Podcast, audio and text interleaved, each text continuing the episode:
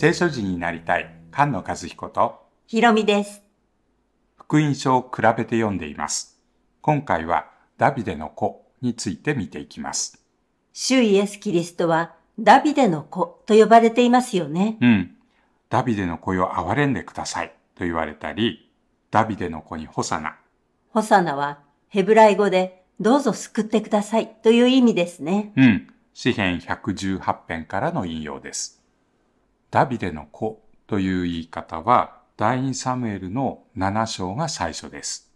ダビデがすべての敵から守られ安息が与えられた時に主の家を建てたいと願ったところですね。うん。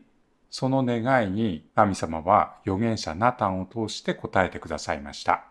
主の家を建てたいという願いに対して反対にあなたの家を建てると約束してくださったんですね。うん。ダビデが死んだ後、そのダビデの世継ぎの子が主の名のために家を建てて、その王国の王座は常しえまで固く建てられる。ダビデの子といった時にこの約束のことを指しているんですね。うん。マタイ福音書はダビデの子の系図から始まります。14代ずつ分かれていますけれど、アブラハムからダビデ、そしてダビデの子ソロモンは知恵によって神殿を建て上げました。その知恵と繁栄を聞いてシェバの女王がソロモンのところに来ましたね。うん。あなたを喜ばれ、イスラエルの王座にあなたをつかせられたあなたの神、主は褒むべきかな。主はイスラエルを常しえに愛しておられるので、あなたを王とし、公正と正義を行わせられた。そのソロモンが建てた神殿が壊されて、バビロンに連れて行かれるまでが次の14代。そして、バビロンにいたダニエルが70週の予言を与えられて、もう一度そのダビデの家が建てられる。主は憐れみ深く情け深い。その主の名が付けられた神殿に向かって祈るときに神様は聞いて許してくださる。これがソロモンが神殿を捧げた時の祈りでした。ダニエルがその神殿がもう一度建て上げられることを求める祈りも憐れみを求める祈りですね。その祈りに応えて70週の予言が与えられました。ダビデの子が王の王となって、すべての主権を持って、その予言を成就してくださいます。それがいよいよなされるということをユダヤ人たちは知っていましたので、ダビデの子が来たと言って喜んでいるわけです。ダビデ・ソロモンの時の栄光がもう一度表されるということを待っていた時代なんですね。うん。イザヤ書の11章に次のように予言されています。エッサイの根株から新芽が生え、その根から若枝が出て実を結ぶ。救い主メシアは、エッサイの根、ダビデの根と呼ばれます。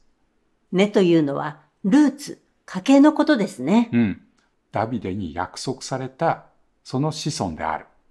その正当なルーツを持つ者として生まれます。そしてそのエッサイの根から新芽が生えます。新しい命が生まれるという新芽ですね。うん。その新芽は豊かに成長して、その若枝は実を結ぶようになります。そして、その救いの約束が成就するのが、ルカ福音書ですね。うん。ルカ福音書も、救い主はダビデの町で生まれる。ダビデの子孫として生まれる。というところから始まります。そして、詩で始まりますよね。うん。ダビデの詩篇を思い出すような詩篇、マリアの歌、ザカリアの歌が書かれていますけれど、その歌の中でメシアのことを救いの角と呼びます。ハンナの歌、ダビデの歌を引用して歌うんですよね。うん。主が虐げられたものを救ってくださる。というのは、不妊の女ハンナの祈りに応えてくださったことで表されて、すべての敵から救ってくださったというのがサムエル記のダビデの最後の歌ですね。救いという言葉は他の福音書よりもルカの中で一番強調されています。イザヤ書61章を引用しますよね。うん。私の上に主の御霊がおられる。主が貧しい人々に福音を伝えるようにと私に油注がれた。囚われ人が解放され、目の見えない者の目が開かれて、虐げられている人々が自由になる。その主の恵みの年が宣言されました。そのことは、詩編72編で歌われていますね。うん。ダビデの子、ソロモンが救いについて歌いました。弱っている者、貧しい者を憐れんで、貧しい者たちの命を救う。これがダビデの子の知恵の支配です。ルカ福音書の最初にあるように、精霊が豊かに注がれて、その救い主の働きが始まります。そのエッサイの根は、全世界に栄光を表すとも言われていますね。うん。ローマ人への手紙でパウロが引用します。エッサイの根が起こる。違法人を治めるために立ち上がる方である。違法人はこの方に望みをかける。エッサイの根、ダビデの子は王の王としてすべての国々を支配するようになります。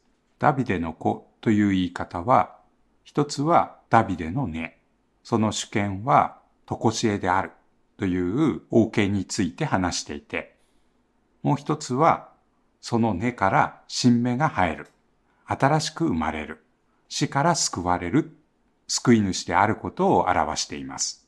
マタイはダビデの根。ルカはダビデの新芽、若枝と言えるのかもしれませんね。うん。目視録ではそのダビデの根が勝利を収めます。御言葉に生きる聖書人が生まれ増えていきますように。